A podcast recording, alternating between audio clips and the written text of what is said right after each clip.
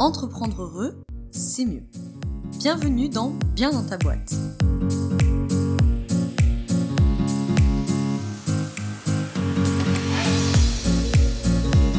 Bonjour à toi, bienvenue dans ce nouvel épisode du podcast Bien dans ta boîte. Je te retrouve aujourd'hui avec un nouvel épisode et pas des moindres, puisque je vais te partager la formule du bonheur. Rien que ça. Bon voilà, aujourd'hui on va parler du bonheur. Rien que ça, quel sujet? On va parler du bonheur évidemment vu par la psychologie positive, puisque comme tu le sais peut-être, c'est un de mes champs de spécialité. Et puis bah forcément, c'est quand même euh, le sujet central de la psychologie positive. Donc je vais pas revenir aujourd'hui sur ce qu'est la psychologie positive et ce qu'elle n'est pas, mais voilà, on va beaucoup parler du bonheur. On va parler de ce qu'est le bonheur, de cette fameuse formule entre guillemets du bonheur. On va parler d'argent aussi, le lien entre l'argent et le bonheur. Bref, on va parler de plein de choses passionnantes. Donc ça va être un épisode quand même très dense, très complet.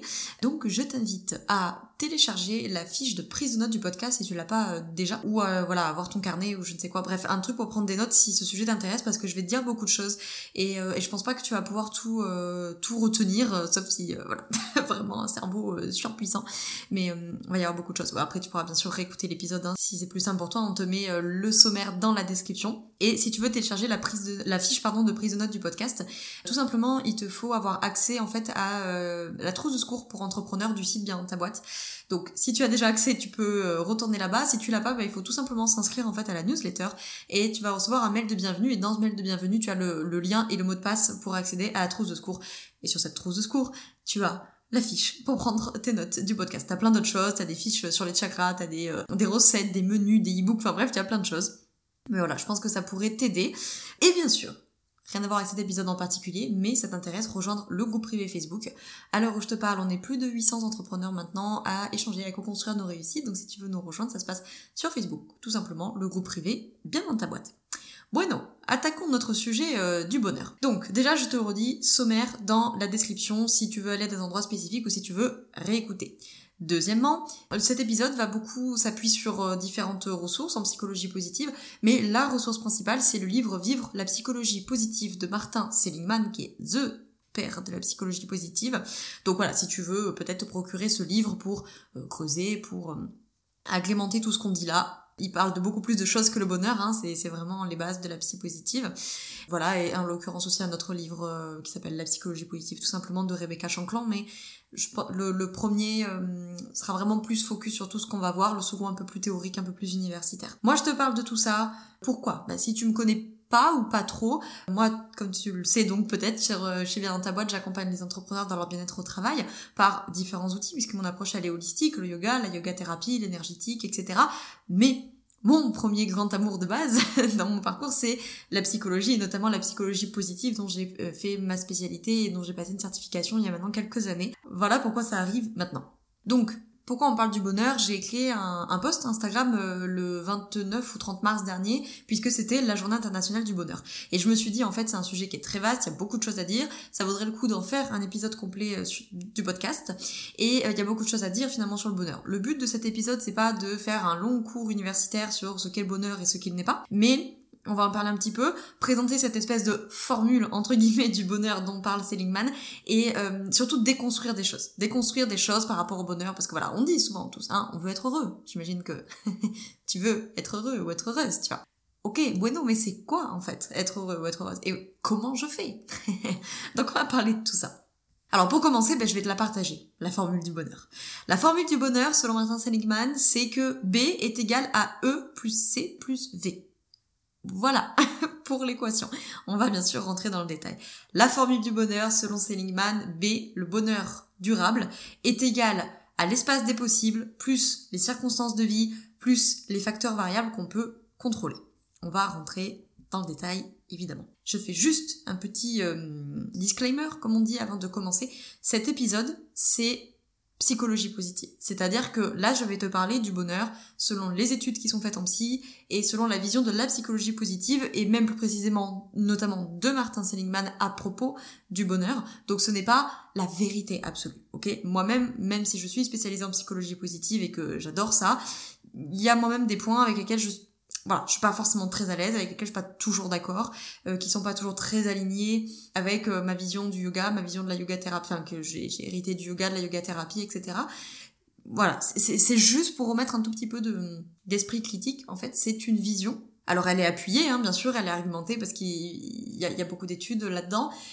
Mais bon, des études restent des études.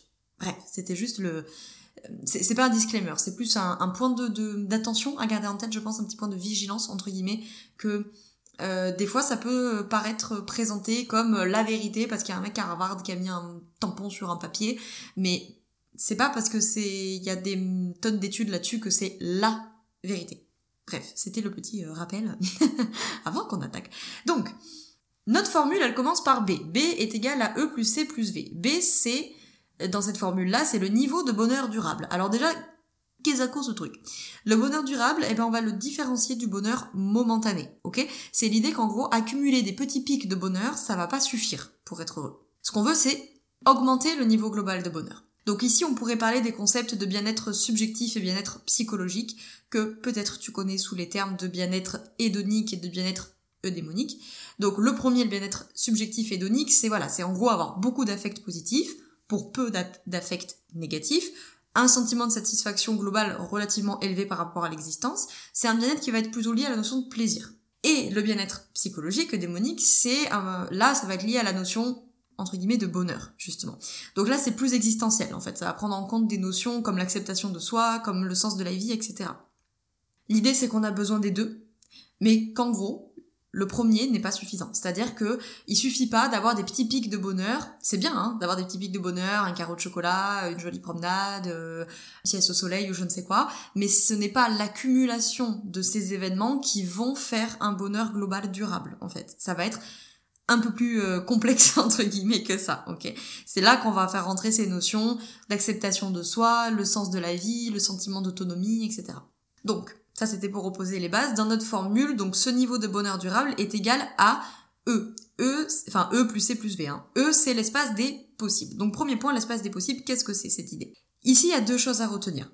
Premièrement, il faut retenir que, en fait, on hérite d'une certaine prédisposition à être heureux c'est une bonne ou une mauvaise nouvelle, ça dépend des gens. Selon euh, Seligman, dans son livre, il dit que la moitié du score qu'on obtient au test de bonheur dépend en fait des réponses qu'auraient donné nos parents biologiques à ce même test. Donc en fait, si on prend cette idée-là, il y a quand même l'idée qu'on démarre avec un espèce de, de kit de départ au bonheur. Et que du coup, on n'est pas tous, entre guillemets, égaux au démarrage par rapport à ça. Donc, ça, c'est typiquement le genre d'idée qui fait pas l'unanimité, clairement. Parce que ça, c'est une vision un peu déterministe, hein. finalement. Il y a quand même l'idée que là où tu nais, enfin le, de qui tu nais plutôt, détermine une certaine capacité à être heureux. Et que on pourra pas, euh, si t'es né avec, on va dire, un kit de départ complètement pourri, faire de toi quelqu'un de super heureux. Bon, comme tu t'en doutes, il y a des courants psychologiques, des courants énergétiques, etc., qui sont pas d'accord avec ça. Je te laisserai te faire ton opinion. je te transmets ce qu'en dit Seligman puisqu'on parle beaucoup de lui aujourd'hui. Le deuxième truc dans l'espace des possibles, c'est qu'il faut également retenir que le bonheur s'autorégule. Ça, par contre, ça paraît difficilement contestable. Ça veut dire qu'en fait, notre niveau de bonheur, il change peu parce qu'en fait, on s'adapte aux circonstances. Donc, ça veut dire que chaque individu a un espèce de niveau de bonheur dans la vie et que globalement, vous allez pas trop trop déroger de ça. Il y a des moments où ce niveau de bonheur peut complètement chuter, parce que vous vivez quelque chose de difficile. Il y a des moments où il peut complètement monter parce que vous vivez quelque chose de très heureux, mais il va revenir. C'est le phénomène d'habituation en psychologie. Il va revenir finalement à son espèce de moyenne, euh, à sa constante, tu vois. Donc peut-être qu'aujourd'hui tu te dis que tu serais beaucoup plus heureux si tu vivais dans une maison, euh, euh, que tu serais beaucoup plus malheureux, pardon, si tu vivais dans une maison plus petite, euh, si t'avais moins de sous, oh là là, ça serait horrible. Si je perdais de l'argent, je serais hyper malheureux. Oh là là, si je devais déménager dans une petite baraque, ça serait terrible ou dans un petit appartement. Et pourtant, Pourtant, quand t'as été étudiant, étudiante par exemple, si tu l'as été, t'as vécu dans un petit studio, tout petit studio peut-être, t'as bouffé des cailloux à la moutarde pendant des années, et est-ce que tu étais vraiment moins heureux ou moins heureuse que maintenant? Sincèrement, c'est pas sûr. Euh, on va en reparler après, hein, mais déjà, petit note à bene, la richesse a une corrélation assez faible avec le bonheur. Hein. C'est un peu surcoté, euh, l'argent. Par exemple, Seligman note dans le livre que des événements importants, euh, autant un licenciement qu'une promotion, hein, dans le négatif entre guillemets que dans le positif, un licenciement comme une promotion, ça perd ses effets sur le bonheur environ en moins de trois mois, selon les études. Donc tu vois, euh, on pourrait penser que euh, ah là là, je vais être licencié, donc c'est terrible, je serai plus jamais heureux, ou je vais être promu, donc je vais être beaucoup plus heureux qu'avant, et Selon les études, ce n'est pas le cas. Ce phénomène d'habituation, il est généralement bien connu du grand public sur euh, les études qui ont été faites par rapport aux gagnants du loto. Euh, où on voit que les personnes qui deviennent millionnaires grâce au loto ont effectivement un, envolé de bonheur, ça, ça monte en flèche, et petit à petit ça redescend et ça revient au niveau, entre guillemets, de base. C'est, on s'habitue. On s'habitue à ce qui est formidable dans notre vie, mais on s'habitue aussi à ce qui est moins formidable. Donc, la bonne nouvelle, c'est que quand il nous arrive des choses difficiles dans la vie, l'humain a une capacité d'adaptation incroyable et on est capable de s'adapter. Euh, on l'a vu par exemple euh, récemment avec la guerre en Syrie où les Syriens se sont adaptés et où finalement ils sont guère plus malheureux que nous alors pourtant ils vivent dans des conditions bien sûr extrêmement difficiles et extrêmement violentes. La mauvaise nouvelle entre guillemets c'est que euh, si on voit ça comme une mauvaise nouvelle c'est que gagner au loto ne va pas changer ta vie. enfin si ça va changer ta vie mais ça changera pas a priori ton niveau de bonheur. Donc voilà le bonheur s'autorégule, on s'adapte aux circonstances, on s'adapte à ce qui est formidable dans notre vie, mais on s'adapte aussi à ce qui est moins formidable dans notre vie. Ça rejoint un petit peu cette idée qu'on aurait un espèce de kit de départ, et que par exemple sur une échelle de 1 à 10, avec 0 euh, je suis euh, très très très très très malheureux, avec 10 je suis au maximum de mon bonheur, ben peut-être que toi tu as une moyenne à 8. Et que possiblement toute ta vie tu vas osciller autour de ça en fait. Donc là aussi, je sais que ça met pas tout le monde d'accord. Il y a des, voilà, il y a toujours le contre-argument de, ok, euh, quid des personnes qui euh, euh, démarrent dans leur vie peut-être avec des circonstances catastrophiques, qui ont trois de bonheur et qui vont vivre une grande révolution dans leur vie, un éveil spirituel ou je ne sais quoi, et bim, qui vont monter à 7, 8, 9 sur l'échelle du bonheur. Je n'ai pas la réponse dans le livre de Seligman. en tout cas, il se, il se prononce pas là-dessus. Donc ça, c'était notre premier point. Le niveau de bonheur durable dépend déjà de l'espace des possibles, c'est-à-dire de ton espèce de kit de départ et de ce que tu as entre guillemets en toi. Tu vois, par exemple, si tu es un optimiste, et ça, ça ne s'apprend pas, en tout cas dans la vision euh, psychologie positive, tu fais pas passer un pessimiste convaincu, tu vas pas le rendre optimiste. Il est pas câblé comme ça. C'est c'est c'est pas là son point fort. Il peut tirer des points forts ailleurs, mais alors là aussi, hein, ça met pas tout le monde d'accord. Euh, il y en a qui disent que bah si on peut devenir optimiste, mais bon, en tout cas dans cette vision-là, hein, il y a cette idée que voilà, t'as as, l'espace des possibles, t'as un espèce de kit de départ, t'as un niveau de bonheur moyen, et peu importe ce qui va se passer dans ta vie en bien ou en mal, tu vas revenir globalement à ce niveau de bonheur-là. Ensuite, dans notre formule du bonheur, on a la variable C. Le niveau de bonheur est égal à E, euh, l'espace des possibles, plus C, les circonstances de vie. Alors ici, beaucoup, beaucoup, beaucoup de choses à dire, donc j'ai fait des choix parce que ça va être très long. Donc ça, c'est les circonstances extérieures. Et donc là, on a souvent beaucoup d'idées préconçues hein, sur le bonheur. Euh, on peut en démontrer quelques-unes. La première idée reçue, c'est l'argent. Gagner plus d'argent va me rendre plus heureux. Faux. je m'étale pas trop parce que je vais faire toute une partie dessus, je vais te le détailler un petit peu. L'autre, par exemple, idée reçue qu'on pourrait avoir, c'est la santé. Hein, souvent on dit ça. La santé, c'est le bonheur quand même. Hein. Eh ben, et pas vraiment. C'est-à-dire que c'est pas le fait de rester en bonne santé qui permet d'être heureux, c'est la perception subjective de la santé qui compte. C'est-à-dire que tu peux être en très bonne santé et avoir une perception négative de ta santé. En quel cas, ça va avoir un effet négatif sur ton bonheur. Si objectivement t'es plutôt en bonne santé, mais qu'en gros toi t'es tout le temps focus sur ah mais j'ai mal à la dent, j'ai un nerf, j'ai mal au genou, j'ai mal au dos et je risque une crise cardiaque ou je sais pas quoi, bah ça, ça va impacter ton bonheur. Alors qu'à l'inverse, a des personnes qui objectivement sont malades ou sont dans des états de santé difficiles, mais qui ont une perception subjective positive de leur bonheur, de leur euh, santé, pardon, et qui vont dire oui, je suis malade, mais en même temps mon foie fonctionne bien, et puis en même temps je marche, et puis en même temps je respire, et puis et donc ça, ça va avoir un effet positif sur leur bonheur. Être très instruit, par exemple statistiquement, ça n'a aucun effet sur le bonheur. Donc ça, c'est pour quelques idées reçues. Seligman, dans son bouquin, il te donne du coup 5 conseils pour être heureux. Alors, il te donne pas 5 conseils pour être heureux, il te dit en fait, au vu des études, voilà les 5 choses qui impactent le plus ton bonheur. Le premier truc qui aurait le plus d'effet, c'est de vivre dans une démocratie riche et pas dans une dictature pauvre. Alors là, tu vas me dire, euh, super, merci, je m'en serais pas douté. Mais bon, je te le dis, euh, les études prouvent qu'effectivement, vivre dans une démocratie riche a un effet important sur le bonheur, plus que si tu vis dans une dictature pauvre. Le deuxième truc qui a un effet important, c'est d'être marié.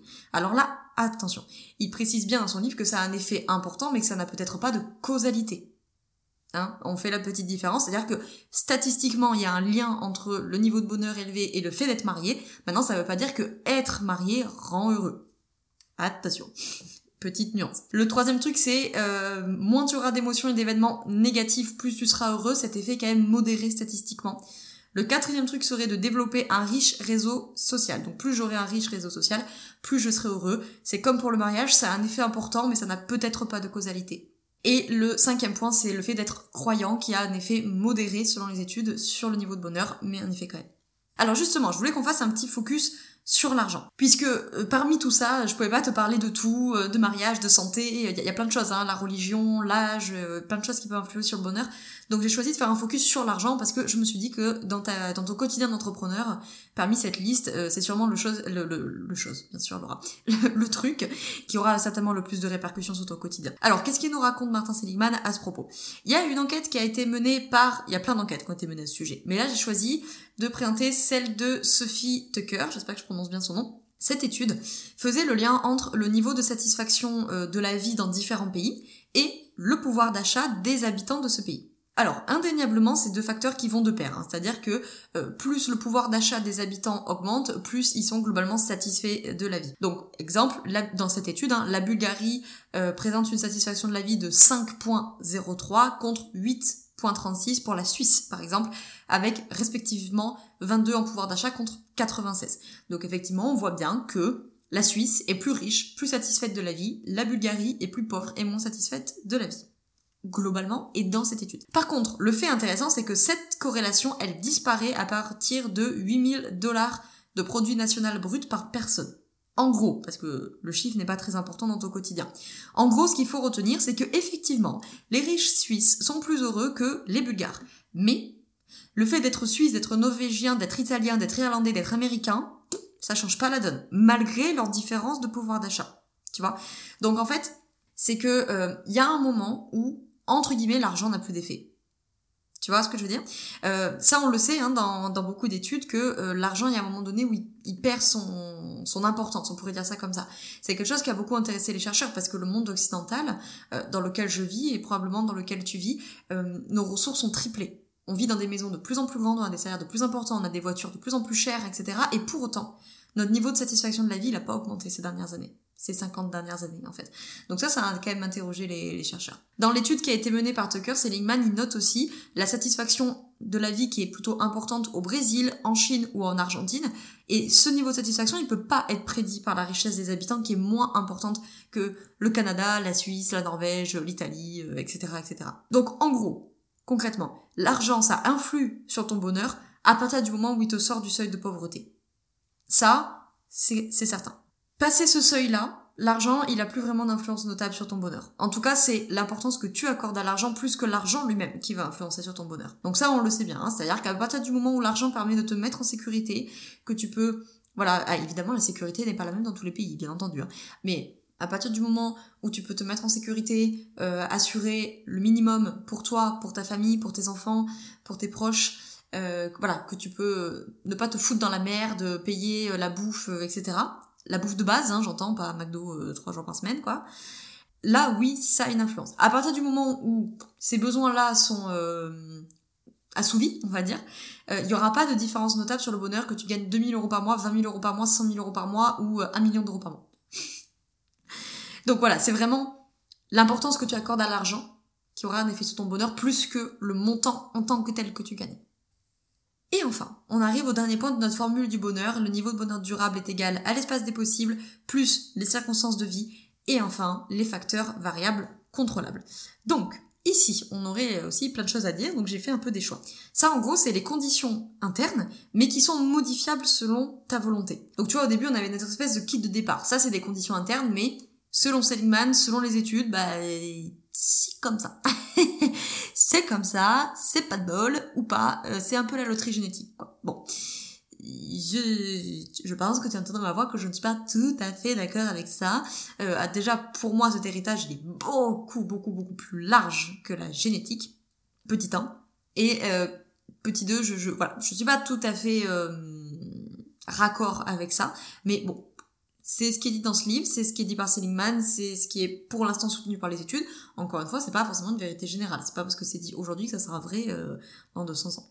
Bref, là on arrive aux conditions internes modifiables selon ta volonté. Donc ici, je t'ai choisi trois choses. La gratitude, la faculté à pardonner et la vision du passé. Trois choses qui, sur lesquelles concrètement, tu peux travailler, tu peux agir si tu veux augmenter ton niveau de bonheur. La gratitude, par exemple, évidemment, est un de mes euh, chevaux de bataille, comme je pense beaucoup de praticiens en psychologie positive, par définition, puisque la force de la gratitude, c'est vraiment une force très importante en psycho, c'est déjà une des 24 forces de caractère, c'est un des six leviers du bien-être, et euh, vraiment son impact sur le bonheur est considérable, et vraiment, euh, on peut vraiment avoir des changements radicaux dans une vie par des tout petits trucs euh, de gratitude à mettre en place. Hein. Par exemple, euh, moi je le donne souvent en coaching, pour pas dire tout le temps, et je suis pas la seule bien entendu, euh, les, gratitudes du soir. Hein. Noter les trois gratitudes de la journée, le soir, dans un petit carnet, noter au moins trois choses pour lesquelles tu te sens reconnaissant, reconnaissante dans ta journée. Ça peut être envers toi, envers les autres ou envers le monde. Euh, on peut commencer la journée aussi. Commencer la journée avec une gratitude pour euh, qui tu veux, hein, euh, ton conjoint ta conjointe qui dort à côté, tes enfants, ton travail, tes clients, l'argent. Moi, je le donne souvent à la gratitude envers l'argent pour tout le travail de, rapport à l'argent. Donc, je donne souvent ça. ça peut être bien sûr la gratitude envers la vie, d'une manière générale. Alors, tu l'appelles la vie, l'univers, Dieu, le cosmos, peu importe, mais voilà, envers l'existence, d'une manière générale, envers toi-même, bien sûr. ça, d'ailleurs, nota bene, la psychologie positive n'en parlait pas hein. avant, c'était vraiment la gratitude envers les autres ou envers le monde. Et petit à petit, on tend à rajouter cette gratitude envers soi et, c'est très important, je trouve. Bref, la gratitude, je rentre pas trop dans le détail parce que j'ai fait tout un article sur le site à ce propos, je te mets le lien dans la description si tu veux retrouver cet article. Mais je te redonne quand même la définition si tu en as besoin pour que tu l'aies en tête dans cet épisode. La gratitude est une émotion interpersonnelle déjà interpersonnel, qui est éprouvé dans des situations où la personne se perçoit comme étant bénéficiaire d'un bienfait procuré intentionnellement par autrui ou généré par l'existence. Tout simplement. Donc ça, c'est un truc concrètement sur lequel tu peux travailler. Euh, si tu as déjà passé ton bilan des forces avec, euh, avec moi, avec quelqu'un d'autre, sur Internet, ou je ne sais quoi, tu peux voir où se trouve la gratitude dans tes 24 forces. Alors bon, évidemment, si tu l'as en première force, c'est peut-être pas euh, ton axe de travail principal. Mais voilà, c'est à la gratitude passer 12e, 15e, 20e, voire euh, les dernières forces. Bah, ça, c'est vraiment un levier en fait sur lequel tu peux travailler pour développer cette force de caractère parce que ça, ça aura un impact vraiment très concret sur ton bonheur. Je te laisse aller voir l'article qui est dans la description si tu as besoin. La vision qu'on a du passé joue également dans notre bonheur. Parce que notre vision du passé, en fait, elle dépend uniquement de nos souvenirs. Et nos souvenirs, eh ben, ils sont pas objectifs et ils sont pas indiscutables. Et en fait, ils vont, entre guillemets, relire relire la situation, relire le passé. Et là, ben encore une fois, on n'est pas tous égaux. Hein. Euh, quelqu'un qui a plutôt des tendances entre guillemets dépressives, il aura plutôt tendance à euh, faire des relectures un peu tristes des situations, par exemple. Là où un optimiste ne le fera pas de la même manière. Euh, la gratitude, par exemple, améliore la satisfaction de la vie, justement parce qu'on demande au cerveau de sélectionner les événements qui ont été heureux. C'est vrai que finalement, si dans ta journée, tu viens de finir ta journée, c'est le soir, il est 20h, tranquille, t'es en chausson et tout tu te dis, euh, alors, les trois trucs pour lesquels j'ai de la gratitude aujourd'hui. Euh, bah, j'ai entendu les oiseaux chanter, il y a une petite dame qui m'a ramassé euh, mon truc qui était tombé dans la rue, et j'ai rentré un nouveau client. Tu as fait une relecture de ta journée des événements positifs. Bon, mais si à l'inverse, forcément, tu t'avais... Bon, je sais pas pourquoi tu ferais ça, mais admettons. T'as tendance à faire ça un peu naturellement, d'aller sélectionner les événements négatifs. Il y a des personnes comme ça, hein. quand on fait les exercices de gratitude, les personnes chez qui cette force elle est très peu développée, ils me disent souvent Oh là là, c'est terrible, il y a que les trucs négatifs qui me viennent en tête. Et donc ce qui va leur venir en tête naturellement, c'est euh, Putain, il a plu aujourd'hui, c'était vraiment trop chiant, euh, ça s'appelle découvert, je l'ai foiré. Et puis le troisième truc, euh, j'ai bousculé une dame et au lieu de le prendre à la cool, elle m'a engueulé. Voilà, j'en sais rien. Bon, bah forcément, euh, si tu veux, si, tu fais des relectures de tes journées de manière négative, bah forcément ton niveau de bonheur, il est impacté, ça c'est obligé. Donc la vision qu'on a du passé joue énormément, parce que selon comment on réfléchit, entre guillemets, selon l'accès qu'on a à nos souvenirs et selon la relecture que nos souvenirs font du passé, eh ben on peut faire une relecture très triste, une relecture en colère, une relecture plutôt euh, maussade entre guillemets, ou une relecture plutôt dans la gratitude, plutôt dans la joie et, et plutôt euh, positive, on va dire. Et la dernière chose dont je voulais parler, c'est que la faculté à pardonner et à oublier a également de l'importance, en fait, dans les conditions internes modifiables selon notre volonté de ce dernier critère. Euh, ça peut être un peu lié à la gratitude, hein, mais les personnes qui ont plus de faculté à pardonner, qui ont plus de faculté à oublier, alors attention, oublier, ça veut pas dire se rejeter dans la gueule du loup, hein, bien entendu, mais voilà, les personnes qui ont un peu plus de capacité à pardonner et à passer à autre chose, forcément, vont être d'une manière générale plus heureux dans la vie, encore une fois, c'est un peu lié à cette question du passé. C'est-à-dire qu'ils arrivent à, entre guillemets, on pourrait dire laisser passer derrière. Tu vois.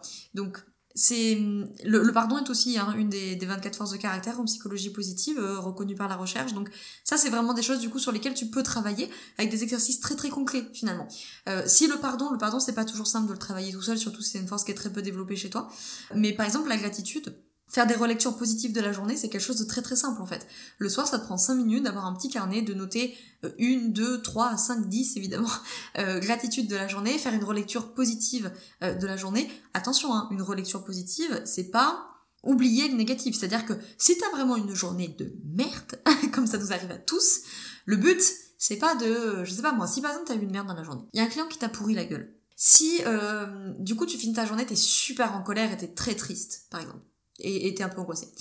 Le but, c'est surtout pas de faire une relecture positive en disant ouais, mais bon, en même temps, il y a du positif à tirer de ça, blablabla. Bla, bla. Ça, attention, c'est de l'évitement émotionnel. J'ai fait tout un épisode du podcast à ce sujet. Le lien dans la description. Le but, c'est pas de, de nier la réalité, en fait. C'est ça, hein, la psychologie positive. C'est pas positiver. C'est pas de la pensée positive. C'est pas euh, regarder sa journée et dire non, non, non, mais c'est bon, tout est positif dans ma vie. Non. Ce client, il t'a gueulé dessus et, euh, et tu es en colère, ou tu es triste, ou tu es angoissé, ou je ne sais quoi, et c'est ok en fait, tu acceptes ça. Ça serait plus de dire ok, malgré cet événement-là, qui est douloureux pour moi, qui est négatif, entre guillemets, euh, qu'est-ce qu'il y a eu de positif dans la journée? Peut-être que dans cette journée, il n'y a pas eu grand-chose. Mais peut-être que tu as mangé un super petit déj, qu'il y a eu euh, trois piou qui chantaient euh, sur le balcon, qu'il a fait soleil, que ça peut être des petites choses. Mais c'est ça, en fait, la gratitude, c'est développer cette capacité du cerveau à dire Hum, j'ai eu une journée de merde, mais c'est vrai que les fleurs de la voisine étaient très jolies. Ça veut pas dire les fleurs de la voisine étaient très jolies et donc je, je ne dois pas euh, être en colère, triste ou angoissée par rapport à ce client qui m'a gueulé dessus. Les deux peuvent coexister. Je peux à la fois être pas bien émotionnellement et reconnaître que dans ma journée, il y a eu des trucs positifs. Donc voilà, concrètement, du coup, pour terminer ce podcast, les choses sur lesquelles tu peux agir, du coup, selon Martin Seligman et selon la psychologie positive, en tout cas dans sa vision à lui de la psychologie positive, c'est que il y a une part selon lui où tu peux pas faire grand chose, c'est ton kit de départ, c'est l'habituation, c'est l'autorégulation du bonheur, c'est comme ça. Par contre, voilà, vivre dans une démocratie riche, bon bah tout le monde n'a pas la chance d'être euh, né en France, donc euh, parce que ça reste une chance. N'en déplaise à beaucoup, d'un point de vue mondial, euh, ça reste une chance. C'est pas idéal, mais voilà. Se marier, par exemple, n'est peut-être pas un truc euh, à porter euh, demain, euh, là, maintenant, tout de suite, et en plus, on n'est pas sûr qu'il y ait une causalité. Par contre, voilà, être croyant, bah, tu vas pas te forcer demain de dire, ah bon, bah, du coup, faut que je sois croyant parce que c'est bien pour le bonheur.